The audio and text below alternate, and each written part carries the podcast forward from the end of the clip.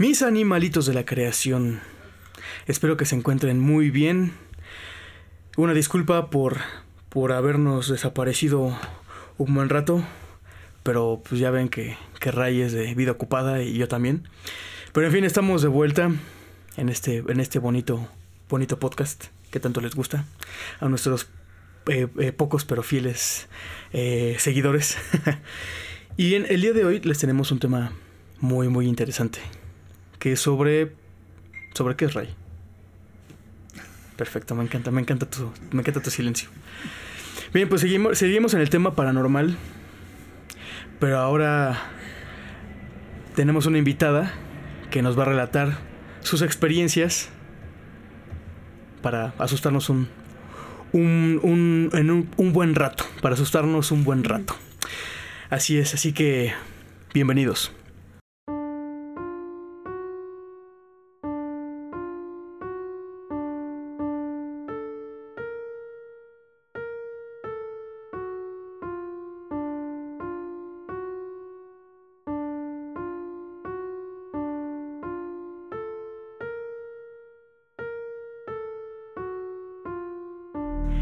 Oh sí, hoy es un buen día, un buen día para cambios, mis animalitos de la creación.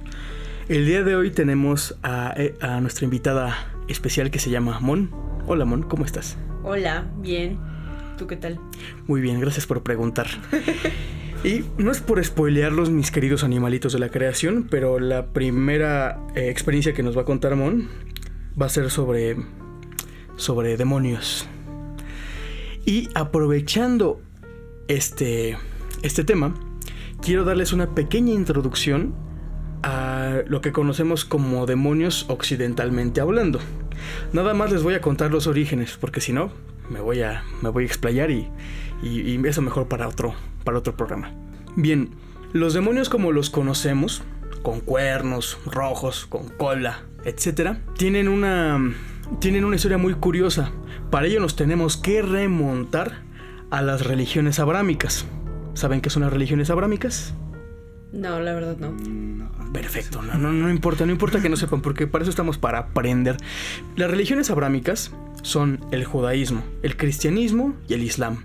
¿Por qué son abrámicas? Porque las tres religiones tienen un mito de origen en común, que es el Dios uno, el Dios creador de- del todo, del universo, del espacio, etc., se revela al profeta Abraham, o Ibrahim en, en- en hebreo y- y árabe.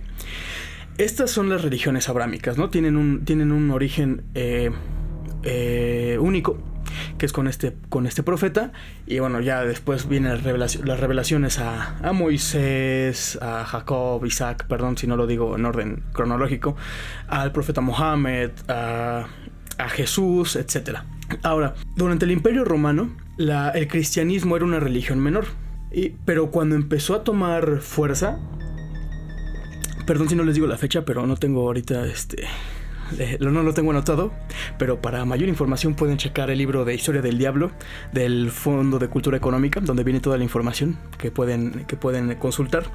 Pero bueno, em, entonces, dentro del Imperio Romano, la religión cristiana era una de tantas religiones que, que habían en, en este gran imperio, que abarcaba desde Portugal hasta Constantinopla, mejor conocida ahora como Turquía.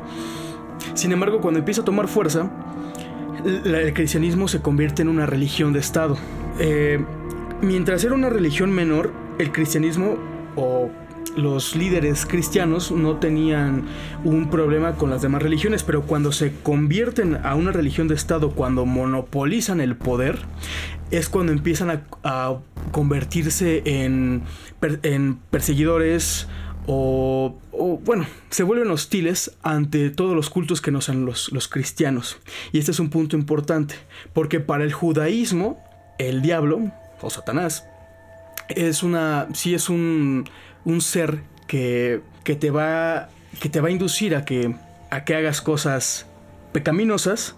Sin embargo, en el judaísmo, la idea de Dios es que abarca todo y que nada sale de su poder. Entonces el diablo o Satanás, en este caso para el judaísmo, no es un poder que sobrepase al mismo Dios, sino que gracias a, esta influencia de Satanás, uno va a mejorar como persona, se va a purificar y va a poder llegar al paraíso. Por ende, no, es, no tienen una perspectiva eh, temerosa ante, ante Satanás porque está sometido a Dios. En el Islam, por ejemplo, Shaitán ahí cambia un poco con el, con el judaísmo, porque Shaitán, Satanás o el diablo, como lo quieran llamar, va a inducir a pecar al ser humano, pero porque Shaitán fue un ángel caído. Según el Islam, eh, Shaitán era un ángel, un ángel que no quiso someterse ante, ante Adán, porque se supone que Dios crea a los ángeles y los ángeles alaban a Dios de forma natural, pero el ser humano es más perfecto porque como tiene libertad este de ¿cómo se dice? libertad ay ay libre, libre albedrío, perdón, como tiene libre albedrío, eso lo hace más perfecto porque tiene que esforzarse para poderse someter a Dios, lo cual le da más valor. Entonces, en estos ángeles y los más cercanos a Dios, Shaitan o Iblis no se quiso someter. Dijo, pero ¿por qué me voy a someter a este ser que es, que es, que no es perfecto como yo? Él se va a morir. Es, eh, él peca. ¿Por qué voy a someter? Y por no someterse a los mandatos de Dios, lo expulsa al infierno. Pero Shaitan le pide a Allah, a Dios, al Dios uno, ya ve, como le quieran llamar, le pide una oportunidad para que para que mientras llegue el día del, juicio final pueda inducir a más personas a pecar. Entonces, para el Islam sí se tiene una perspectiva un poco temerosa del diablo. De hecho, sí es siempre se hacen oraciones para, para ahuyentarlo. Y ahí se le da como un poder un poquito mayor, porque realmente ahí no lo ven como al, diablo como algo, alguien que te pueda ayudar a superarte y limpiar tu alma para llegar al cielo. Y en el cristianismo pasa algo parecido. la idea del diablo que también se retoma de esta de, cierta tradición eh, de cierta tradición oriental es que hay una lucha entre el bien y el mal que va a ser eterna y el bien aquí se representa por Jesucristo y el mal por el diablo sin embargo, como en el Imperio Romano habían muchos cultos, el cristianismo va a retomar algunos dioses de otras culturas y los va a demonizar. Los va en, vez de, en vez de convertirlos en santos, los va a convertir en demonios. Como Baphomet, que Baphomet era un dios, si no me equivoco, de Mesopotamia o Babilonia. Creo que de Babilonia. Y de hecho era un dios importante, pero el cristianismo lo convierte en, algo, en algo maléfico. Y justo el cristianismo lo que hace es que en el, eh, bueno, en el, en el judaísmo y en el islam, el diablo y los demonios no se pueden ver. Son, digamos que están en otro plano. Sin embargo, lo que va a hacer el cristianismo es que los va a convertir en objetos, los vas a poder ver. ¿Cuál fue la primera forma de representarlos? En las iglesias. Habían iglesias en las que se tenían grandes grabados con imágenes del infierno, porque eran imágenes muy educativas, que, te, que, que, de forma visual tú entrabas a ese infierno y al final llegabas a la iglesia, ¿no? Que la iglesia es la casa de Dios. Entonces de forma visual tú sabías a qué te ibas a tener. Y es ahí cuando empiezan a hacer formas más grotescas. Y es que en un primer momento eh, al diablo se le representaba como un hombre deforme. No tenía cuernos, no tenía cola hombre deforme y negro además. Pero, oh, pero no tenía, todavía no tenía, eh, eh, digamos, estas facciones que ya conocemos ahora, ¿no? Sí. Eso pasa creo que a partir de la Edad Media. A partir de la Edad Media es cuando se cambia otra vez la, imagen del diablo y que va a tener muchas cargas simbólicas porque el diablo además va a ser un ser libre que va a andar este, teniendo sexo en cada momento, violando mujeres, eh, va, a vivir, en un hedonismo, ¿no? Eh, pero bueno, Bueno, ahí es meterme ya más en más materia y... Pero está interesante. Por favor, continúa. Y para eso, en verdad les recomiendo el libro de la historia del diablo, de, del, publicado por el Fondo de Cultura Económica, que es un seguimiento del diablo desde el siglo XII hasta la edad moderna, cuando la imagen del diablo vuelve a cambiar. Porque ahora, ¿qué pasa? Todas las películas de terror parece que, y perdón si hay religiosos en, este, aquí de los que nos escuchan, pero parece que el diablo en las películas tiene más fuerza que Dios. ¿No me creen que pasa en actividad paranormal? Nadie lo salva. Siempre los demonios o los fantasmas estos van a, van a matar a todos. Y en muchas películas, El Exorcista, por ejemplo, también, ¿quién gana? Pues este demonio, ¿no? Cuando se le mete al final al padre y el padre se, se, avienta de, de la ventana. El diablo adquiere también un papel importante en nuestra cultura, en la cultura moderna o contemporánea. Y parece que tiene más, más peso que, el propio Dios. Se ha vuelto también un, un este, objeto de marketing muy, muy redituable, muy, muy redituable. No existiría Lucifer de Netflix. Exacto. Y, es que es muy interesante. Eh, bueno, si, si, uno se metiera a investigar estos símbolos del, del nuevo diablo, saldrían cosas muy curiosas, ¿no? hasta inclusive estos cultos como la iglesia satánica en México, que realmente no tiene nada que ver con alabar a Satanás, sino pues, parecen como, como masones o algo así. O sea, es una secta en la cual tienes que mejorar como persona y en sí no tienes que andar haciendo como proselitismo ni decirle a los, a los demás que tú eres puro, sino llevarlo a la práctica. Y punto. Eso, ¿no? Y es que en series como, como Lucifer también que, aquí Amon se le hace súper, súper sexy, hot. Sí. Pero es, muy guapo. En serio, pero es súper interesante. Porque realmente para nuestros tiempos ya el diablo no, funciona como un símbolo de sometimiento, un símbolo de maldad. de maldad. Ya es como un antihéroe. Exacto. Porque ya lo vemos muy seguido en películas, series, videojuegos. Siempre lo vemos ahí. Y... E inclusive los propios ateos que, tienen una... No sé, son, son contradictorios algunos. Utilizan la imagen del diablo como una forma de protesta ante la iglesia. Pero es chistoso, ¿no? O sea, toman un símbolo religioso para criticar una religión en la que según no se cree. En fin. Eh, todo eso es... Eh, eh, creo que vale la pena reflexionarlo y, y, y reflexionarlo mucho. Para, para, poder responder esta duda, ¿no? Porque ya el diablo perdió la carga simbólica que tenía con anterioridad y ni siquiera es que hayan pasado miles de años. Nuestra, la generación pasada, o sea, nuestros padres, tienen una idea del diablo diferente. ¿Habrá sido culpa de Silent que ya tenemos una, una imagen diferente? ¿Será culpa de, no sé, de la vaca y el pollito? Donde sale, ah, por ejemplo, la vaca y el pollito que sale el diablo el, diablo que es rojo, se llama rojo, ¿no? Rojo. O en las chicas superpoderosas que está él, pero ya existía, por ejemplo, el Paraíso Perdido, donde era. Mm, era como. No era el, villano, sino el, como el. ¿Cómo era? El. El antagonista era Dios. Ajá. Porque era la víctima. Y el protagonista era Lucifer. Así es. Sí, buena novela de John Milton. Pues yo creo que tiene que ver un poco, bueno, mi opinión. Sí, sí, sí. Tiene que ver un poco en la manera en la que realmente ahora no estás buscando ser enteramente bueno o enteramente malo, ¿no? Por ejemplo, yo en la serie de Lucifer lo que más me gusta justo es que no es como una persona totalmente mala ni enteramente buena, o sea, tiene las dos partes y creo que eso es más humano que realmente pensar como en Dios y eh, que es perfecto, como, ah, exacto. La imperfección lo hace atractivo. exacto.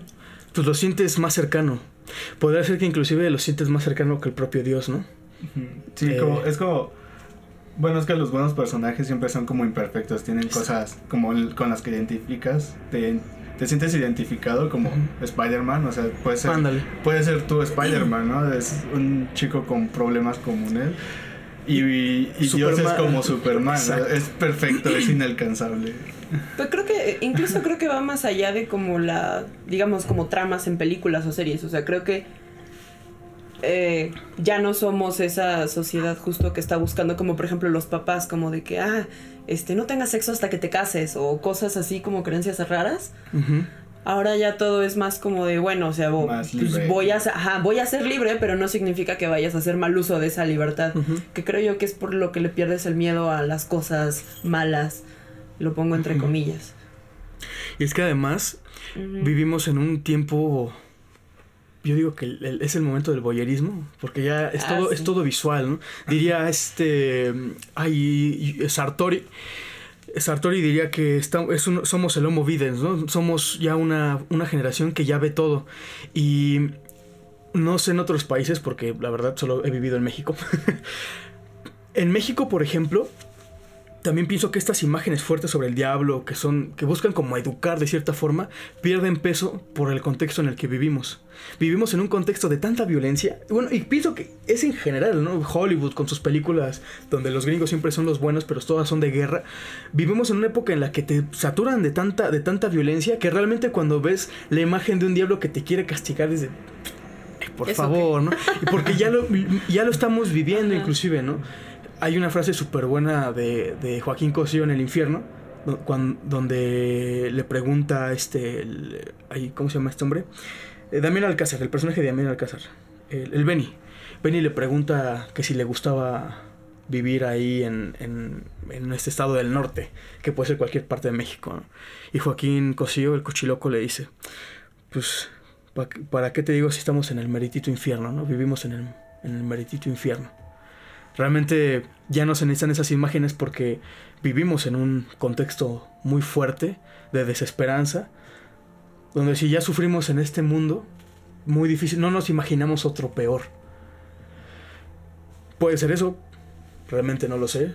Yo, por ejemplo, en mi caso, le tengo, no le tengo miedo a la imagen del diablo porque desde chico juego videojuegos y el primer videojuego que jugué en la Play fue el de Silent Hill. Ah, yo jugué Resident Evil. Ah, ve, pero ahí está como esa maldad, ¿no? Al final de cuentas. Y, te enfrentas a ella, además. Simbólicamente, pero te enfrentas a ella. En, en Silent Hill, por ejemplo, en el 1, te enfrentas al final contra Alessa. Que Alessa es como la chica que queman, esta, esta secta religiosa, la quema en Silent Hill porque según era bruja. Y al final esta mujer maldice todo Silent Hill, se convierte en un pueblo fantasma, que es como, bueno, pueblo fantasma y limbo. Y al final, insisto, perdón por la redundancia, peleas contra Alessa, pero Alessa se, se transforma en, en un demonio y al final sale como la parte buena de Alessa y te da otra niña. Y ya te vas de Silent Hill. Oye, pues algo tenía que salir de ir allá, ¿no? Mira qué buena te deja algo por No me iba a ir a perder para no hacer nada. Y la misma música, ¿no? Slayer, por ejemplo. Este, todas las rolas de Slayer hablan así de del diablo y de asesinato. A mí me gusta Slayer, sí. A mí también me late. Sí, es chido. Y por ejemplo, ellos, bueno, quizá no todos, pero Kerry King, el pelón, el guitarrista, que es el que compone casi todas las rolas, eh, es ateo. Sin embargo, utiliza la imagen del diablo como una forma de protesta a la iglesia. Y ahí va otro punto, ¿no? La iglesia también se ha, ha visto mal a lo largo de los siglos. Y realmente uno piensa, ¿no? Si, si ellos representan a Dios, sí, o sea, porque querría estar, ajá, porque querría estar en algo que no me representa. Exactamente. Exacto. Y bueno, ya que ya que ya que entramos en, en, ambiente, pues cuéntanos tu, experiencia, porque además me, me habías dicho que, que, que habías jugado con la Ouija, ¿no? Sí, en realidad no es lamento decirlo, pero no es tan intenso como la gente te podría contar, o sea, ¿Cómo lo podría explicar? Como que tenemos justo esta concepción que lo hace emocionante, como de que es malo, o de que cosas raras te pasan o así, pero... El morbo. Ajá, exacto, pero en la realidad no es... O sea, no es como súper natural ni nada. Solo. Ah, bueno, a veces sí te cagas un poquito de miedo. Perdón que haya usado esa palabra. Estás libre. Estás en tu, en tu podcast. Tú habla como quieras. Ok. O sea, sí pueden pasarte cosas con las que sí te podría dar mucho miedo, pero en la realidad no, digamos que si lo jugaras seguido, como lo llegué a hacer yo algún tiempo, pues no es tan fantástico. Eh, pues tal vez podría comenzar con compartir mi primera experiencia que tuve, donde estuvimos cinco personas y uno de ellos justamente era ateo. Era. porque a partir de esa experiencia jamás volví a dudarlo, la verdad. Yo pensé que era literal que cuando te veías en peligro te, te, te recitabas todo el Ave María. no, o sea, sí me lo sé. Porque supongo que todos tuvimos esa educación como para pues, de aprender a rezar o lo que sea. Este. Pues digamos, eh, como tal, yo tengo como una línea de creencias que son como muy de cómo fluye la energía entre los seres humanos y todas esas cosas, ¿no? Y una de mis amigas, ella sí es, digamos, como una persona muy metida como en esta onda de los demonios, incluso, bueno, pertenece como a una secta, si lo queremos ver así. Pero en la realidad es una persona con una vibra muy padre y es súper positiva y súper inteligente y es una mujer muy preparada. Esto sí cabe mencionar, así es muy importante, porque ella es una mujer que tiene dos maestrías, o sea, no es una persona como que esté, digamos, que salió de la nada, así como de, de mi abuela del pueblo, pues no, o sea, es una mujer que tiene mucho conocimiento, tanto, digamos, académico como, como en la vida, bla, bla. Entonces ella comenzó a hacer estas cosas, bueno, las ha hecho no sé desde cuándo, desde antes de que yo la conociera. Entonces nos dijo un día, pues vamos a jugar a la Ouija, ¿no? Y todos así con cara de, ¿es neta? Y estábamos nosotros cinco, estábamos echando pues la chelita, todo así súper relajado. Y ella dijo, sí, ¿por qué no? Y nosotros así, ah, pues bueno, va, ¿no? Tiene sentido lo que me está diciendo, vamos a jugar. ¿Qué puede pasar? Pues nada, ¿no? Y ya, total que entonces sacó todo así súper bonito. Eh, hicimos como un ritual especial para donde rezamos pero no lo rezamos bien. Aquí va una parte muy importante, no rezamos bien. Pero obviamente como no sabíamos cómo rezar, pues entonces seguimos las indicaciones de la persona que es como la medium, que es la persona a través de la cual, digamos, se comunica la, la Ouija. Entonces cinco personas estábamos agarrando el puntero, comenzamos a jugar y todo muy bien, nos había tocado como un... Ah, si mal no recuerdo, una persona como de, de África o algo así que solo pues, se atravesó ahí, iba, yo creo que el güey iba como caminando tranquilo, así de, ah, sí, qué pedo aquí en el inframundo, y de repente fue así de, ah, mira, estos güeyes están jugando a la Ouija. Y ya nosotros así, ah, pues qué onda, y empezamos a platicar con él y todo, y luego de repente, así, de, repente yo sentía que me hablaban en el oído así muy cabrón, o sea, como si cuando te da el aire y, sientes así como mucho ruido, y yo decía, ¿qué onda? ¿Qué pasa? ¿Por qué? ¿Qué pedo? Y a mi amiga así como que nada más me dijo así de, no, mira, tranquila. O sea, no me espanté, pero sí fue como raro. Y luego de repente una amiga empezó a decir, me siento mal, me siento mal, me siento mal. Pero todo porque no hicimos ese rezo. Pero mm. estuvo muy, ajá. Pero bueno, ya luego, este, dijimos, no, pues ya, o sea, vamos a, vamos a cerrar el juego porque yo no me siento bien, la otra tampoco se siente bien. Y entonces la Ouija empezó a hacer una cosa rara, como que empezó a dibujar eh, varias veces Soso. Soso es un demonio de la Ouija que es de los menos poderosos. Oh. Y de hecho normalmente los, eh, los espíritus a veces utilizan como esa, la imagen de Soso o las letras de Soso para que te asustes y puedan tomar energía. Entonces, una de las reglas principales de la Ouija, por ejemplo, es que no tienes que estar asustado ni alcoholizado, ah. ni, ajá, o sea, tienes que estar como súper tranquilo, en un mood chido pero bueno, en ese momento pues nosotros todo mal, ¿no? O sea, rezamos mal, habíamos estado tomando, todo eso. Entonces, cinco personas estábamos intentando mover el puntero para cerrarlo después de que empezó a dibujar esa cosa súper horrible. Y no pudimos moverlo. Y yo nada más veía la cara de este chavo que les digo que era súper ateo. Su cara de miedo, neta, nunca en mi vida. El tipo se puso rojo, era blanco y en ese momento era rojo. Y él así, ya casi llorando y nosotros así de, no, espérate, ahorita lo cerramos, ahorita. Y todos así como, o sea, neta haciendo un esfuerzo muy cabrón para mover el puntero hasta que lo logramos. Estuvo muy, ajá, eso estuvo muy intenso y luego... Así, de repente la chava que estaba, o sea, que era como la medium, dijo, en chinga en el piso. Y ya todos así, ah, pues nos tiramos al piso porque era como para que se limpiara tu energía. Y ya de repente una chava se empezó a sentir súper mal. Y bueno, la verdad eso sí fue un poco perturbador porque empezó a hacer como ruidos muy extraños y todos solo nos quedamos viendo así como con cara de qué pedo, qué está pasando. Y ya esta chava como que le, o se pegó su cabeza contra, contra la de ella y le empezó a decir unas cosas en algo que no entendíamos.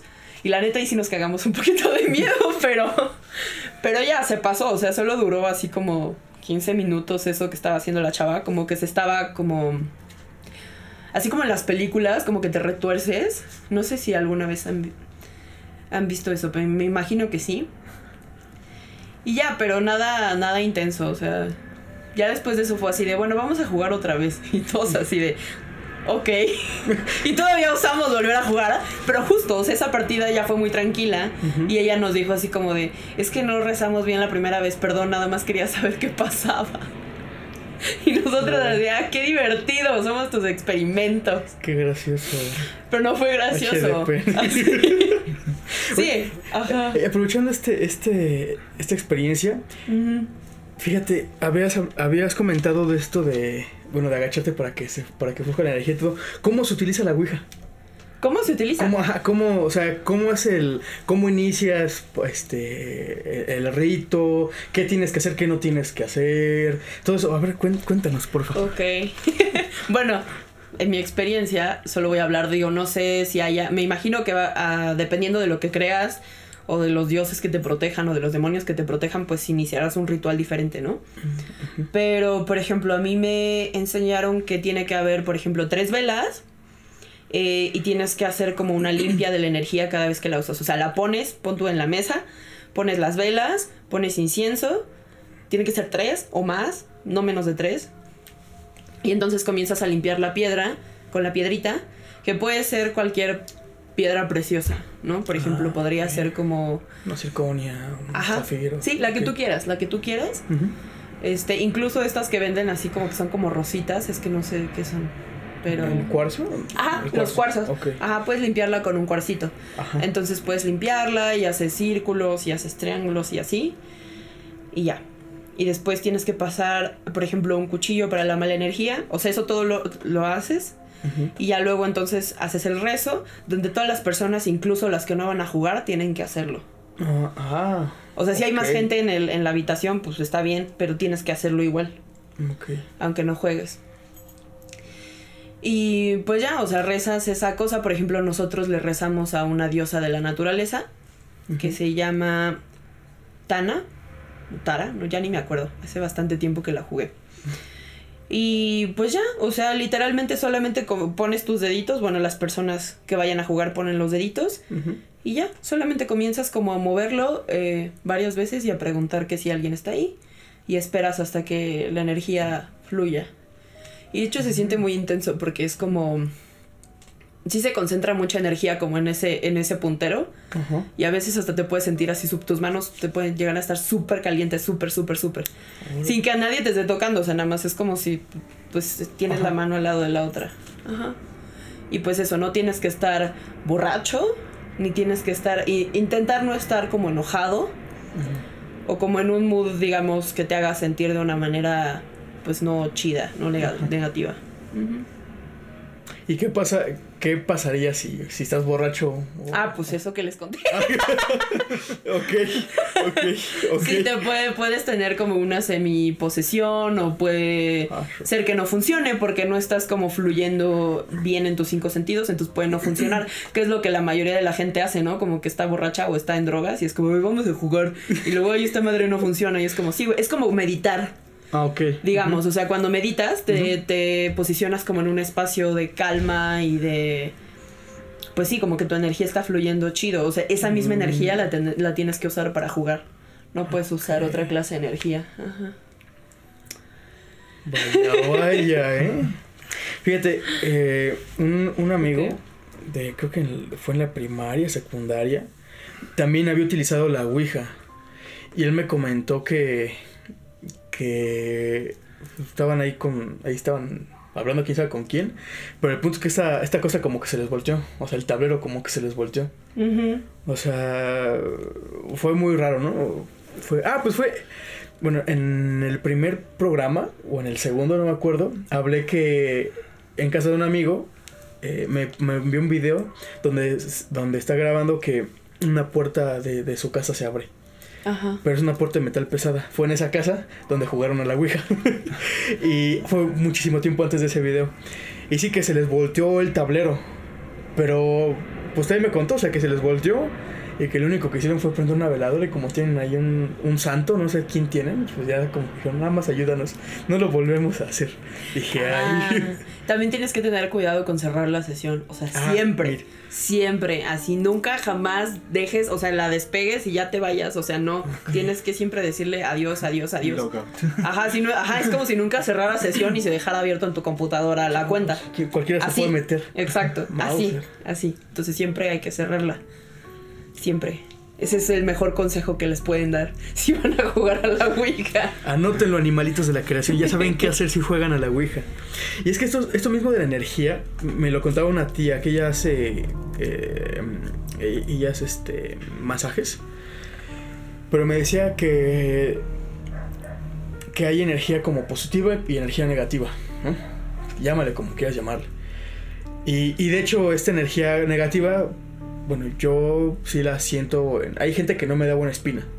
Y es justo por eso como esa energía negativa que tienen, ¿no? Te sientes- yo, bueno, yo me siento como alerta, como me siento como en peligro y es como los veo y mejor me voy. Sí, como Porque si se te siente algo encontraras pesado. un, un Brian ahí caminando. Ándale, Te vas ándale. y dices, ah. Ándale, pero un, un Brian espiritual. Ajá. Ándale, es como un Brian espiritual. Imagínate, esto es la primera vez que se lo voy a contar a alguien, así que siéntanse bien, animalitos de la, animalitos de la creación. Mi abuelita materna, que en paz descanse, ella creía como en este rollo de las energías, todo esto, ¿no? Yo creí en eso hasta que conocí Lima Lama, que es un arte marcial, y que realmente sentí la energía en los golpes y patadas. Hasta ahí fue cuando yo creí. Eh, y puntos energéticos que te ayudan a, a- a restabilizarte después de, de- de quedar noqueado. O sea, La ahí, ahí fue real, la cuando. energía ah, real, exacto, amigos. Exacto. Pero bueno, mi, mi abuela pues creía en todo esto, ¿no? Entonces había una señora que curiosamente trabajaba en Excelsior, donde también trabajaba mi papá, que en paz descanse. Y decían que esta señora era bruja. ¿Qué tipo de bruja? Nunca pregunté. Pero siempre que venía esta señora, me decía mi abuela que me subiera a, a su cuarto. O sea, que no subiera con ella, porque según te robaba la energía. A los niños principalmente. O sea, invitas a una persona que, que pueda hacer eso, teniendo, teniendo nietos, hijos. Bueno, YOLO. Pues sí. Y es que fíjate, o sea, yo desde niño dije, ay, ¿a poco? No me lo creo. Un día que voy a Excelsior con mi papá, yo tenía, o sea, mi papá murió cuando yo tenía 10 años. Entonces fue, tenía 7, 8, 9 o 10, ¿no? Voy a Excelsior y en la dirección de, de Excelsior estaba esta señora porque también era secretaria. Y lo que me llamó la atención, que me dio mucho miedo, es que la saludo, porque siempre he sido educado, siempre saludo a todos. La saludé de mano, ¿no? Hola señora, ¿cómo está? Y en eso me agarra la mano, pero me la agarra súper fuerte y no me soltaba. Ah, Pero de, ay hijo, que no sé qué, cómo, pero no me soltaba. O sea, y era un saludo que duró más de un segundo, al grado que sí me espanté, porque no me soltaba. O sea, quieras o no, va, te apretan fuerte. Dices, ay, pues me dolió, pero ahí muere, ¿no? Me agarró con las dos manos y no me soltaba. O sea, yo tuve que jalar la mano hasta que se escapó. Y ella así viéndome los ojos, ay hijo, mucho gusto, que no sé qué, no sé qué tanto. Me empezó a hacer la plática, pero sentí un montón de miedo. Y en la vida volví a saludarla. No sé, o sea, no, realmente, y me acuerdo que de niño también me preguntaba, ¿no? Después del, del saludo, bueno, me siento, me siento cansado. Yo pensando que era como ese tipo de energía, ese ¿no? tipo de Ajá, energía, O sea, sí. pues no me siento cansado, no me siento mal. Pero me sacó de onda esa actitud y esa acción de la señora. ¿Me habrá quitado energía? Pues tal vez, ¿eh? Porque en verdad era, fue un saludo muy desagradable. O sea, neta no me soltaba así. Parecía que quería algo agarrándome la mano. Que te iba a robar. Sí, literal, es que sí me, se- sí me sentí en peligro. Porque no me soltaba, no me soltaba. Y bueno. Esa fue- Sí, exacto, esa clase de energía es de la que estoy hablando. O sea, creo que más que, bueno, no sé. Creo que no la clasificaría como positiva o negativa, sino solamente como alta o baja. Ah, Así como incluso en la, por ejemplo, en la música, si lo quieres ver, estos experimentos que a veces hacen como de, eh, ve la planta que está escuchando música clásica y la planta que está escuchando Mm. música depresiva. Pues más o menos así va la Ah, cosa. Incluso, bueno, científicamente tiene un sentido también. Solo que ya luego nos gusta meterle más desmadrito, ¿verdad? Más que el Ujú. pozole. No sé si. Ah, bueno. No sé si quieres. Ah, ¿qué pasó? No, pues, sigue grabando. Ok. Tú sigue. No sé, ¿quieren que les cuente mi otra, mi otra experiencia súper fantasmal? Por favor, También por con la favor. Ouija. Hay otra, échale, cabrón. tú échale, échale. muy cabrón. Yo quise conseguir una y, y, y nunca pude. Ah, es muy fácil. La Puedes hacer una Dross. con la que quieras. ¿A poco? Puedes hacer una con lo que quieras. Ajá. yo quería una que sí de maderita. La de Dross. Ah, en Amazon Ah, no. venden. Ajá. De hecho, un amigo lo hizo con vasos. Con vaso, un vaso en una mesa grandota con las letras y así. Eso también sería válido. O sea, el punto puedes usar cualquier cosa como conductor, simplemente tienes que, te- o sea, porque la persona que lo conduce es pues tú o la gente que está a tu alrededor. Ah, Ok. Se le imprime. Nosotros una vez, ajá, nosotros hicimos una vez una con un con un IC. Yeah. Y sí funcionó, pero en ese momento no pudimos jugar porque mm, después de esta experiencia que les conté, seguimos jugando muchísimas veces. O sea, literalmente así cada ocho días nos veíamos como para jugar. Y pues ya, o sea, todo normal, la verdad no pasaba nada intenso. Ujú. Y después hubo un espíritu de un chico de Michoacán que se había muerto porque era sicario y tenía como 17 años. Mauser. No, pues estuvo chistoso porque literalmente era un niño, entonces nos Ajá. decía puras tonterías y nos pedía que le cantáramos y que le lleváramos mazapanes porque le gustaban los mazapanes. Entonces, sí, estaba muy cagado eso. Ajá. Pero, pero fíjate, eso. Uno de mis miedos, cuando yo muera. ¿Que te lleven mazapanes? No, no, me encanta, me encanta, me encanta el mazapán. Me voy a llevar bien con ese vato. No, no, no. Uno de mis miedos es. Bueno, uno es que, como, como que mi, mi esencia, lo que me dio vida, se vaya como a, toda la humanidad y pueda sentir lo que todos sienten. La conciencia sea, colectiva. Exacto, eso me da Exacto. un montón de miedo. Por eso, o sea, cuando una persona está matando, está sufriendo, está llorando, sentir todo eso, sentir las preocupaciones de toda la humanidad, ese es mi mayor, mi mayor miedo. Ahora, ve, esto de que comentas de la Ouija, este chavo que le gustaban los mazapanes, ve, o sea, estaba en un limbo. Seguía aquí. En el Islam es curioso porque dicen que la- los seres creados por Dios fueron los ángeles, los genios y, lo- y los humanos. Y los genios viven en, la, en nuestro mismo espacio, pero en otra dimensión. Ah, eso me gusta, sí, Y de, agrada. y de hecho dicen que los genios son los fantasmas, son los duendes, son todos estos eh, seres sobrenaturales. Y que hay genios buenos y genios malos. Inclusive dicen que en la noche es cuando es la hora de los, de los genios. Los musulmanes no salen en la noche o generalmente no salen si no tienen nada que hacer porque ya es la hora de los, de los genios. Y te digo, puedes encontrarte tanto genios que se someten a Dios, porque también hay genios musulmanes, como genios que, que, que no adoran a Dios y que pueden tener eh, actitudes hostiles hacia la gente. Eso está interesante. Creo que es similar a, ajá, a, pues, por ejemplo, la gente que dice, no, que los fantasmas a las 3 de la mañana que se aparecen, porque son las horas a las que se juntan las dimensiones y todo eso. Sí, está muy loco. Es como incluso una buena hora para hacer viajes astrales. Por ejemplo, una vez. Nos encontramos en la Ouija a alguien que estaba haciendo un trabajo o algo. y literalmente nos corrió, nos dijo así de, no, regresen en una hora, ahorita no, no se metan, estamos haciendo algo. Y nosotros así con cara de, ¿what? Y dijimos, pues entonces la persona de estar en este mismo edificio. O sea, hay alguien más haciendo como estas tonterías ahorita. No. Sí, pero eso ya fue así de, bueno, pues ya no vamos a jugar, entonces vamos a ver pelis. No, y además dicen que es peligroso los viajes astrales, ¿no? Porque Sí, súper peligroso. Te puedes perder, uno, y otro, alguien se puede meter en tu cuerpo.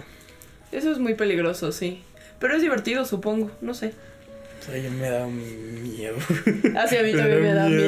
miedo. No está divertido. Si alguna vez han visto la película de Insidious, Mm, ¿has ujú. visto Insidious? Ujú. Ajá. Ya ves que este, este chavo justamente hace como estos viajes astrales hacia la...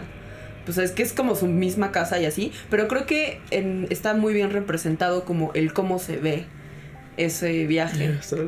Ajá. Creo que es lo más accurate del cine que he visto de, de esa clase de, de cosas. Pero bueno, entonces les estaba diciendo del otro, Chale, tú, chale, tú, chale. de la Ouija. Ajá. Ay. En diciembre yo me fui de viaje, en diciembre del año pasado. Justamente con estas amigas que les digo, o sea, en, en cuestión somos eh, tres, somos cinco. A veces estamos cuatro, a veces tres y así. Eh, en este caso esta chava se empezó a meter, la que les digo que es como la medium, se empezó a meter más como en estas ondas de pues de satanismo y así, ¿no? Como para encontrar, porque ella lo que estaba buscando era como su verdadera religión, en qué está creyendo ella. No, no religión, sino más bien como en sus creencias. Y pues todas estamos unidas por esta creencia de la energía y de cómo tú puedes pues modificar esta energía como a tu gusto o lo que sea. Eh, entonces dijimos, bueno, sí, estaría súper bueno hacer un viaje y estar todas y que esté súper chido, ¿no? La verdad es que se fue un viaje con mucha, mucha energía, pues, pues muy padre. De hecho, pasaron cosas súper intensas, o sea, fue como emocionalmente muy desgastante. Pero en este tiempo de, creo que coincidió que tenía como tres o cuatro meses que había salido la película de... ¿Cuál fue la que te dije? Hereditary, es que no sé cómo se diga en español. Creo que le pusieron algo del, algo del diablo aquí. Ay, sí, le pusieron un nombre súper horrible. el legado del diablo. algo así. niño que se le sube un demonio que está como en su espalda? No. ¿No? Hay una película de un niño que se le sube el demonio. Ajá, es parte de los esta de la parejita esta que investiga a Anabel y Ah, pues, pues, ajá. De la no, saga no, no, de Anabel, ¿no? Ajá, es de la, ajá, es de la, del, este, de la saga de Anabel. Hay uno donde toman una foto y según hay un... El legado del diablo ah, le pusieron aquí. Ah, el, legado, del, diablo. Ajá. Está súper buena. Esta, creo que se llama la actriz Toni Colette. Actúa súper bien. No manches, neta. Esa señora es chulísima. Chula, Sí, pero el punto es que esta película eh, te habla como de un demonio. Digo, los que lo vieron pues ya sabrán de cuál les estoy hablando. Y entonces esta chava nos hizo ver esa película porque nos quería explicar cómo es que en realidad se está haciendo una exageración de las cosas. O sea, que los demonios no son entes realmente totalmente malos o que buscan como su propio beneficio ni nada de eso. O sea, justo andamos como todo en este mame de Lucifer, entonces va por ahí esa onda. Entonces, bueno, en esta película, al, bueno, no les voy a contar el final, si quieren verla, pero se relaciona igual con una secta. Entonces ella nos explicaba así de, o sea, la gente que en realidad necesita estar como en esa clase de cosas y de sacrificios y así, son personas que vibran muy bajo y que por lo tanto no pueden alcanzar como su potencial, digamos. O sea, porque pues están, o sea, están chafas básicamente. Entonces por eso necesitan como de esas cosas, como de robar energía para que puedan realizarlas pues lo que, lo que quieren o lo que necesitan. Entonces ya todos así de, sí, pues muy padre la película, no sé qué. Ese día por algo no jugamos porque yo me puse, la neta es que me puse muy ebria y otra amiga se puso a vomitar muy intenso. Por alguna razón, todas, no, todas nos sentíamos súper mal, entonces no, jugamos, no jugó nadie ese día. Hasta el siguiente día, jugamos y pues yo, eh, mi amiga, digamos, mis amigas tienen una casa muy, muy, muy grande allá en su pueblo. Entonces yo dije, ah, voy, a, voy a ir por cereal antes de que empecemos a jugar, ¿no? Porque pues tenía hambre. Y ya bajé yo así muy, muy tranquila y todo. Y haz de cuenta que para, para llegar al, al cuarto de mis amigas había que pasar por un pasillo muy grande donde lo único que hay son como esculturas griegas y así porque pues a sus papás les gustan esa clase de decoración. Entonces ya venía yo subiendo muy feliz con mi cereal y entonces estaba todo el pasillo apagado, literalmente hasta el fondo hay como un pequeño gimnasio. Y yo vi un señor y pensé que era su papá y todavía osé saludarlo y decirle buenas noches, señor. Fue horrible porque nadie me contestó y yo me quedé así como, o sea, yo seguía caminando hacia como la figura porque justo la puerta de mi amiga estaba al lado. Entonces yo así de, ¿qué onda? O sea, me quedé súper quieta con mi cara de no mames no es el señor, ¿por qué no me está contestando? ¿Qué está pasando? Y entonces ya solo corrí. corrí hacia la puerta de mi amiga y me metí así hasta tiré mi cereal. Fue muy feo. Se tiró un poquito de mi cereal ahí en el piso, pero bueno, no pasó nada. Y ya mi amiga solo me dijo, ¿qué pedo? ¿Qué tienes? ¿Por qué estás blanca? Y yo así de, no mames, es que yo creí que era tu papá, pero no era, no era tu papá. Era un hombre muy alto y no sé qué. Y me dice, ay, qué raro. ¿Qué pedo? Y ya, pues no me dijo nada. Y ya entonces nos reunimos con las otras chicas en, el, en, otro cuarto. Y entonces les conté y me dijo la chica que es la medium, me dijo así de, ah, claro, pues es que es este mismo demonio de la película. O sea, es que es el mismo. Este, sí, exacto. Y yo así de, ¿what? ¿Qué? O sea, ahí sí, la verdad, yo sí me cagué, ¿no? yo dije, no. mames. Ah, y luego me pasó algo todavía. No, ese día para mí todo estuvo muy mal. Pero bueno, ya luego la Ouija me dijo, ay, es que tú también eres bien sensible y, o sea, como que no todos tenemos el mismo, como la misma facilidad para percibir cosas. Y pues ya tristemente a mí me tocó esa parte, ¿no? Entonces ya me la pelé. Y me toca ver o escuchar o, o sentir cosas. Ajá. Entonces ya empezamos a jugar y a mi amiga se le hizo gracioso y divertidísimo para ampliar más la energía, colocar un espejo enfrente de lo que estamos jugando, así cual película, literal, así como en una película. Pusimos las mantitas y nos sentamos en cojincitos y pusimos velas y el espejo. Y yo, así, qué diversión, ¿no? Pues ya vamos a jugar después de esta cosa que acabo de ver. Pues obviamente yo me estaba cagando de miedo. Pero dije, bueno, no hay pedo, ya respiramos, hicimos lo que les conté, lo mismo, el ritual, shalala, shalala. Y entonces antes de este ritual hicimos un paso adicional, que fue como realizar justo una meditación donde tú pones como tus, o sea, como qué es lo que quieres eh, conocer o saber, qué quieres que te diga la Ouija, como tus expectativas del, juego. Y entonces estábamos todas en círculo, agarradas de la mano. Y yo estaba justamente como en diagonal hacia el espejo y mi amiga estaba justo frente al espejo, bueno, la medium. Estaba justo frente al espejo. Y las otras dos chicas pues estaban ahí nada más como... Entonces cerramos los ojos y empezamos a meditar y todo así súper como para entrar en el mood. Y entonces yo por alguna razón abrí los ojos, bien pendeja. es que me arrepiento del momento en el que decidí, pero por alguna razón lo hice, ¿vale? Abrí los ojos. Así, neta, qué pena. Me dio mucho miedo, fue horrible. ¿Por qué? Fue porque, o sea, mi amiga, la que es como la medium, ella estaba viendo directamente hacia mí. Pero entonces como que yo dije, ah, pues sí, ¿no? Está bien. Y ya las vi a todas muy concentradas y de repente volví a ver a mi amiga. Y ella seguía con los ojos cerrados, miré el espejo y el espejo me estaba viendo a mí. O sea, ella abrió los ojos y yo por un segundo como que dije, o sea, como que mi mente fue así, se, se crasheó, así, error 404 en mi mente. y dije, ok, la voy a mirar. Como que solo la miré a ella, pero vi que seguía con los ojos cerrados y luego miré al espejo y luego la miré a ella y luego miré al espejo y dije, sí, sí estoy viendo bien, no estoy, no estoy drogada. De hecho, ese día ni siquiera tomamos ni nada, comimos como todo súper bien. Y entonces empecé a quitar las manos de mis amigas como para que abrieran los ojos pero no dije nada, o sea, ni siquiera grité, no hice nada, nada más como que las agité y las apreté súper fuerte así de que abran los ojos, abran los ojos, abran los ojos. Y nadie abrió los pinches ojos. y yo no mames. Pero también yo no sé por qué yo no dije nada, ¿sabes? O sea, pero era ella sonriéndome, pero, o sea, no era como ella. No sé, fue muy raro. Diferente, ¿no? Ajá, exacto. Entonces resultó que ese mismo hombre que había visto yo estaba en ella, bueno, estaba en el espejo, pues. Pero como que, pues estaba ahí conectado con ella. Estuvo bien culero. Ya luego cuando todos abrieron los ojos, solo vieron mi cara de que, o sea, pues así me quedé como en shock. Y mis amigas así de, ¿estás bien? Y yo, no mames, me, o sea, no pude ver a, esa chava como por tres meses. Incluso ahora la veo y me da un chingo de miedo. Y es como que nunca la veo a la cara y ella ya se dio cuenta. Pero pues ella ya sabe por qué. Entonces uno le da como risa. Pero eso estuvo bien feo. Estuvo muy feo eso. Sí me cagué. Yo me sentí como en una película, la verdad. Como en un videojuego. Así tipo. ¿Y no te persiguió este, este vato o algo? Es que es a lo que voy, o sea, no es un demonio malo, ni es como que te. o sea, no es como que los demonios te persigan o quieran mm, hacer algo malo de ti. Ah, en realidad, digamos que los que te hacen el daño no son los demonios, sino como las entidades de bajas vibraciones. o sea, gente chafa que se murió y entonces sigue siendo chafa en la otra vida. ¿Me explicó? Ellos son los que sí te roban energía o vienen y, o sea, digamos, son entes, no son demonios como tal. O sea, neta, los demonios les vale madre. Ella siempre nos dice eso así de, güey, les vale madre. O sea, esos güeyes tienen mejores cosas que hacer que venir a ver a unos niños jugar a la Ouija, ¿eh? Entonces, pues como que sí le pierdes un poquito el miedo, pero esa vez la neta sí me cagué. Pero resulta que, de hecho, ese güey es chido.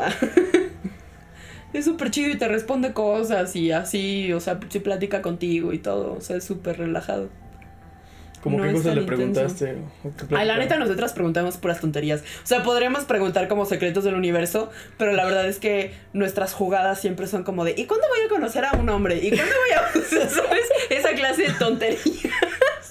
o como de voy a encontrar otro trabajo, o sea, como esa clase de cosas pues, o sea, a veces ellos te platican y así como que te cuentan sobre su vida.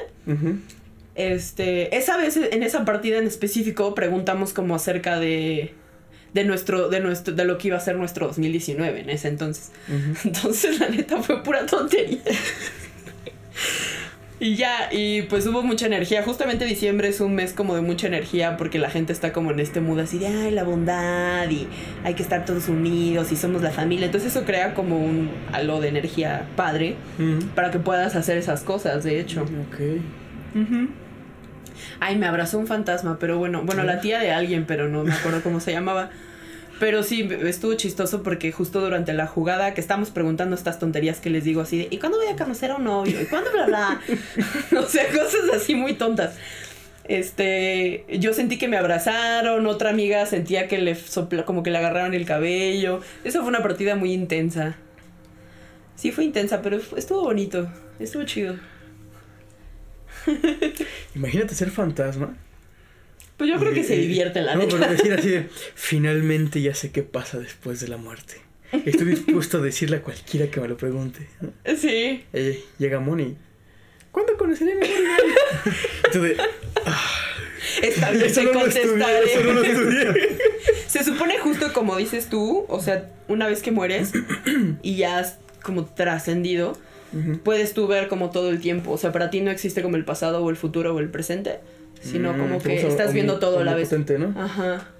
Sí, o sea, como que tu mente está en todos lados, en todas partes, en todos los tiempos. Miedo, no. Por eso ellos te pueden contestar esa clase de preguntas. Obvio, la mayoría de los espíritus, pues la neta solo juega. O sea, es muy raro que me hayan dicho algo certero. Pero sí me lo han dicho. De hecho, una vez, y lo que me cagué jamás volveré a dudar de la Ouija. Estas amigas, yo estaba saliendo con un hombre en ese entonces. Nunca le conté a nadie de ese hombre. Así, de esas amigas ninguna sabía su nombre. Y la Ouija lo dibujó. La Ouija me dijo su nombre y me dijo, este vato es un pendejo. Así literal. Bueno, no voy a decir su nombre, pero bueno, este vato, Juanito, es un pendejo. Y todas así de, ¿quién es Juanito? Y yo, No sé. Neta vieron mi cara de me estoy cagando para adentro.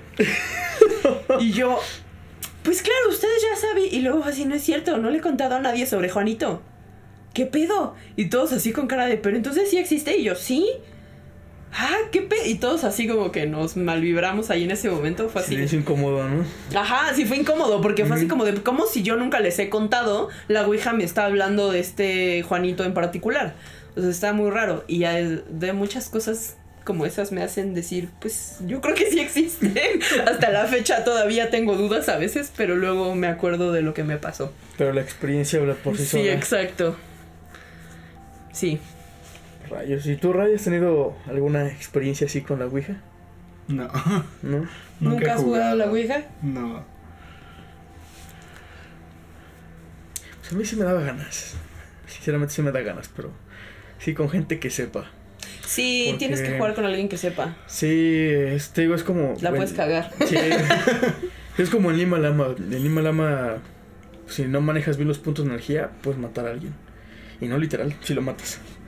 De hecho, sí nos enseñaba, ¿no? Por ejemplo, que esto de contrarrestar la energía. Bueno, para noquear a alguien es que choque la energía tanto de arriba para abajo. O sea, no que fluya de la cabeza a los pies o de los pies a la cabeza. Sino que pegase tanto en el cuello como en la pierna y así cuando la energía choque, es cuando hay, hay como un, como Como un una- reseteo. Hay Como un una reseteo. implosión. Es que hay como un reseteo en tu, en tu sistema y ¡pac! te caes. Porque no sabes, neta, ni siquiera tu cuerpo sabe cómo reaccionar. Son Mm. tantos, son tantos puntos Sí, que te cosas. quedas, o sea, neta, te, tu cuerpo reacciona raro. O sea, como, como Sí, que no sabe qué hacer. Exacto, Ajá. no sabes. No sabes si caerte, porque hay, hay puntos donde te, o sea, te pueden noquear, pero hay otro que te levanta. Y estás así como, bueno, me caigo o no, pero tu, tu cuerpo, o sea, no tu mente, tu cuerpo está como de, me quiero caer, pero a la vez me levanto, no sé qué hacer. Y, y sí, justo, si en, en Lima Lama, pues también nos comentan eso, ¿no? Hay que tener cuidado, más allá de lo de la fuerza y, este, hay que saber con quién, porque también si no, si no saben cómo utilizarlo, pues puede ser contraproducente para, para uno. Y en el caso de la Ouija, pues también, ¿no? Es otro tipo de es la energía. cosa. ujú. O sea, hay que, sí hay que ir con alguien que sepa. Sí, o sea, yo no jugaría, yo no jugaría si mi amiga no estuviera ahí, la verdad. o si las personas que ya sé que saben estuvieran ahí, o sea, pues no. Es que es justo como las maldiciones, ¿no? Eh, que se, se lo piden a la Santa Muerte, se lo piden a, al diablo. Que dicen que estas maldiciones a, a uno mismo le afectan. Porque estás jugando con energía eh, que no es saludable.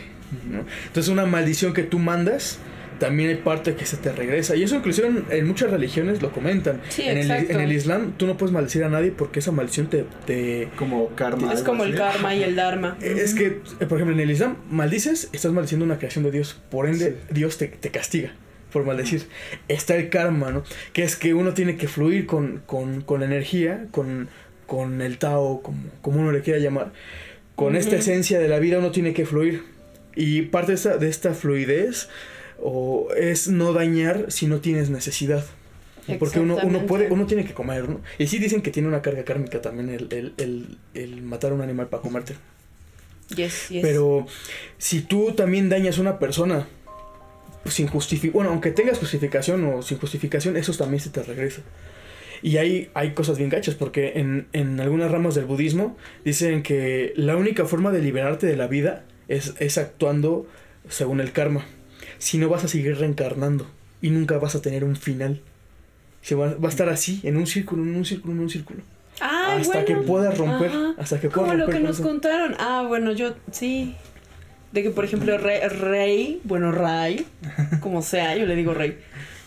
Él y yo nos conocemos de muchas vidas atrás. Órale. Ajá. Está muy cagado eso. A ver cómo es eso. A ver, cuenta, cuenta, cuenta. Rey y yo nos conocemos de vidas pasadas porque Ah, tengo una aplicación, hay que oso admitirlo, pero bueno, X. Tengo una aplicación donde según hay gente que es como psíquica. La realidad es que yo no sé si creo tanto en eso como de la gente psíquica y así. Ah, pero a mí me ayuda mucho con la ansiedad, entonces me hace tener muchísima menos ansiedad, así que está bien, es como un placebo. Perfecto. O esa es la manera en la que lo, en la que lo empleo yo. Pero se me hizo curioso porque justamente me estuve leyendo con una chica en esta aplicación que es terapeuta y psicóloga y por otro lado es pues tarotista. Entonces me hace chistoso ese complemento, pero bueno. este entonces yo le pregunté, bueno, cuando conocí a, a Rey, le dije, oye, pues este men, ¿qué pedo, no? o sea, qué, qué va a ser o qué, qué puedo esperar o por qué llego a mi vida o qué chingados tengo que esperar como de esta relación o así. Y ya entonces ella me dijo como de, ah, mira, pues es que, o sea, me, me sacó como un mazo, digamos, ella, ella usa como un mazo de Los Ángeles. Eh, tengo una amiga que también es tarotista, pero ella lo lee como con el de los, ah, como con otros tarots de vampiros y así, como que tienen varias cosas. Entonces ella solo me dijo así como de sí, o sea, Rey y tú se conocen desde hace muchas vidas y como que a lo que vienen a la vida del otro, tanto tú a la de él como él a la tuya, es como a sanar heridas de cosas pasadas para que se preparen como para lo chido que viene después.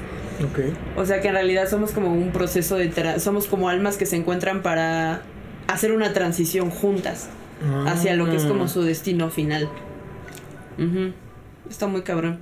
Y entonces luego cuando le conté eso a Rey, él me dijo que, que sentía como si nos hubiéramos conocido de mucho. Pero, o sea, bueno, eso fue antes de contarle eso. Como que solo llegamos a esa plática por alguna razón. Y él me dijo eso así de, ah, yo, pues sí, yo me siento muy cómodo contigo, como si ya, pues, sido como si nos conociéramos desde hace años, bla, bla. Y entonces yo le conté de eso y fue así de, ah, la verga, qué pedo. Estuvo cabrón, ¿verdad? Mm. Bueno, no sé, porque es muy expresivo, la verdad, ¿eh? Pero, pero en sus facciones dice todo. o pero pude verlo en el reflejo hay que escucharlo, nada más hay que verlo. Y ya se te dice mucho. Exacto. No, si, si vieras cuánto habla en el podcast, sí, ¿cómo estás, uh, ahí? Bien. Sí, me, sí me lo enseñó yo así de, uy, qué expresivo, no manches. Wow. Pero sí es el buen rey, es de pocas palabras. No necesita. Él tiene que actuar, él actúa, él actúa. Es un hombre de acción. Es un hombre de acción, sí, totalmente de acuerdo. Y esto que comentas me recuerda un poco al destino. Eh, Final. Como, bueno, no, no, sé, no sé decirlo. Bueno, pues depende de qué tipo de relaciones consigas, ¿no? No, no, no. Este. Como estas casualidades que te llevan a conocer a la gente indicada o a la gente con la que haces un clic tremendo. Que lo, si lo vemos así como en, en un en un panorama más grande, desde las bandas, ¿no? O sea, ¿qué tuvo que pasar para que los Beatles fueran los Beatles? O sea, que John Lennon, este Ringo Starr, eh, Paul McCartney y me falta uno. Um, George Harrison. George Harrison, gracias. tuvieran que conocerse en el momento indicado para hacer eso, o sea, para convertirse en eso que son. Ujú. O las vicisitudes que tuvieron que, haber experimentado grandes escritores. eh, no sé, o sea. Todas estas cosas que si las uno las piensa a veces son como casualidades de la vida y que generan unos, unas cosillas bien, bien curiosas, bien, bien interesantes que generan proyectos que de una de, de otra forma no, no pudieron no hubieran podido haberse hecho o tal vez sí no lo sé. O sea es esta, esta cuestión de, de que quizás sí algunas personas están destinadas a conocerse ¿por qué? quién sabe porque inclusive hay gente con la que haces un clic pues así tremendo. Por Ujú. ejemplo yo también con Ray. O sea lo conocí en la prepa casi no no, eh, no hablábamos no hablábamos mucho sí nos saludábamos hablábamos un poquito de videojuegos pero no era como de ay sí Ray vente vamos a tomar pues no Y sobre todo como Ray toma. Además, sin embargo, pues hay un clic con este Ray, ¿no? Y así con, con mis pocos Ah. amigos también hay ese, ese, ese clic. Pero es un clic muy natural. Que Exacto. realmente no es forzado, no... Solo sucede. Solo sucedió, ¿no? O sea, no hay que preguntar, solo hay que gozarlo. ¿Por qué? ¿Quién sabe? Puede ser esto, ¿no? De las vidas pasadas que ya se conocían. También en el budismo se habla de los bodhisattvas, que los bodhisattvas fueron... Son, son los un bodhisattva es esta persona que hace, una, un, hace un juramento de, de difundir el budismo hasta, hasta, hasta, hasta el final de los tiempos y además que él va a superar todo tipo de vicisitudes. Así que él pide un karma, un karma pesado, un karma fuerte para poder limpiarse y demostrar que el budismo funciona. Pero estos bodhisattvas son miles y miles y miles. En los sutras que son como las bases del budismo, lo que dijo o lo que pudo haber dicho Siddhartha Gautama, porque. Siddhartha Gautama nunca escribió. Todos los sutras son lo que escucharon Lo que su- sus, escucharon. sus alumnos o discípulos. Eh, cuentan que, que habían millones de bodhisattvas cuando se hizo este juramento de reencarnar hasta poder liberarse del sufrimiento, ¿no? Y entonces estos bodhisattvas son personas que también se conocen en algún momento. Sí está Están chistoso eso. destinadas. De hecho también, bueno, yo sí lo relaciono, no creo que las cosas sean, bueno, yo no creo que las cosas sean casualidades. O sea, tú tomas una decisión y a través de eso vas construyendo, así como los videojuegos, pues, que si tomas decisión de, ah, bueno, me voy por el camino A, tienes el final donde se muere y en el B en donde sobrevive. Pues así más o menos es como se construyen las cosas, o sea, es como si tú eh, ajustaras tu vibración, digamos, para que las cosas te pasen de cierta forma. ¿O, sea, no? O sea, O sea, básicamente todas tus cagadas son tuyas. El 99% de las cosas que te pasan son tuyas porque tú lo decidiste, incluso hacia atrás. O sea, incluso, por ejemplo, de, ah, es que estoy gordo, pero nunca haces ejercicio. Es como, güey, pues entonces, ¿qué querías que te pasara, no? Que fueras delgado y esbelto. Pues sí. Pues no. pero te la pasas tragando y no haces ejercicio y comes mal. Digo, a menos que tuvieras como por herencia de otras cosas, Sí. Influyera que tuvieras el supermetabolismo chingón, pero pues casi nunca es así. O sea, es muy rara la gente que hace eso. Y es más o menos así. Creo que solamente entra en conflicto cuando tú, cho- tú chocas. O sea, por ejemplo, obvio no es... eh, no, tú no quieres que te asalten o que te mataran o algo así, pero bueno, a veces, pues digamos que chocan las energías ahí en esas cosas que no puedes controlar. Pero la mayoría de las cosas sí las puedes controlar. O las decidiste hace mucho tiempo y apenas estás viendo como el resultado de esa decisión que tomaste. Ándale. Es que todo está entrelazado, ¿no? También. Sí, exacto. ¿Qué es ese ruido? Ese se llama avión. Ah, no. Ah, mi perico. Ah, el perico. O el señor de negro que te está esperando allá El afuera. señor de negro que me está esperando allá afuera. Mi mejor amigo. Ya me cae bien, ya es chido. Es chido. Una vez me avisó de cuando me iban a, a casi robar la casa. Estuvo muy cabrón. Me cae bien por eso. Sí. Estuvo muy cabrón eso. Ah, tampoco les... Bueno, Cuéntale, cuenta. pues eso, ah, justamente relacionado con el demonio, de la Ouija, de esa vez que les conté, bla, bla, bla, bla. Este... Pues ya, digamos que ese demonio ese, ese día se instauró como más bien como un protector, ¿no? Es lo que les digo, los demonios no son totalmente malos ni buenos, son como normales, pues, ¿no? Entonces este demonio es, digamos, como alguien chido que nos cuida, pues nada más porque quiere, la neta, ¿no? Es como que nosotras hayamos hecho algo o estemos destinadas a algo, ¿no? Solo como que, no sé, le caímos bien. A fuerza. Entonces, antes de conocer a Ray, justamente, este, como que habrá sido como tres, cuatro meses antes, eh, yo estaba, tenía un novio en ese entonces. Y justamente estábamos súper mal, así, todo fue muy raro. Esa vez el universo habló muy fuerte. Digamos que esa vez nosotras, yo vivo con una chica, ¿no? Y ella se había ido con su novio a, de vacaciones a Cuernavaca, pero por alguna razón las dos salimos en ese momento de viaje, bueno, con dos maletas de la casa, pero yo me iba a ir a quedar con él. Eh, entonces ya fui a quedarme con este chico, todo muy bien, regresamos a la casa y de repente, ah, pero justamente esa noche que estuve con él, estuvimos hablando con su amiga, que yo la conocía de la prepa, eso es muy raro también. Resultó que íbamos juntas en la misma escuela, en el mismo salón, conocíamos a la misma gente. Entonces, eventualmente, él y yo nos íbamos a conocer. de hecho. Raro, ajá. Y este. Y esa noche, por alguna razón, así me acordé justo de, de este demonio. Y yo le decía, es que ¿por qué? Es que ¿por qué? ¿Por qué me estoy acordando de esto? Y tanto que mi ex, que era súper supersticioso, se súper espantó. Y estaba así de, no, es que nos va a pasar algo, nos van a matar. Y yo, no, tranquilo, o sea, solamente me estoy acordando de esto. O sea, pero ¿por qué me estoy acordando de él? O sea, algo me quiere decir, no sé qué pedo. Y al siguiente día que llegamos a la casa, vimos que mi vidrio estaba rayado. Mi vidrio da hacia la calle. Este, directamente. Entonces, el de mi cuarto. Y yo, y él dijo, no manches, te rayaron el vidrio, te van a robar, te van a matar. Y yo así de, cálmate, por favor. Necesito que me apoyes, no que me, Exacto. que me sí, o sea, así aparte un hombre súper altísimo y que te diga esas cosas y tú decides, Dios mío, no sé si morir de miedo yo o me asustas más tú. Para cuidarte. Exacto, así de, a ver, te cuido yo, me cuidas tú a mí. A ver, relájate. Nos cuidamos los dos, pero tranquilo. Ajá, sí estuvo muy intenso.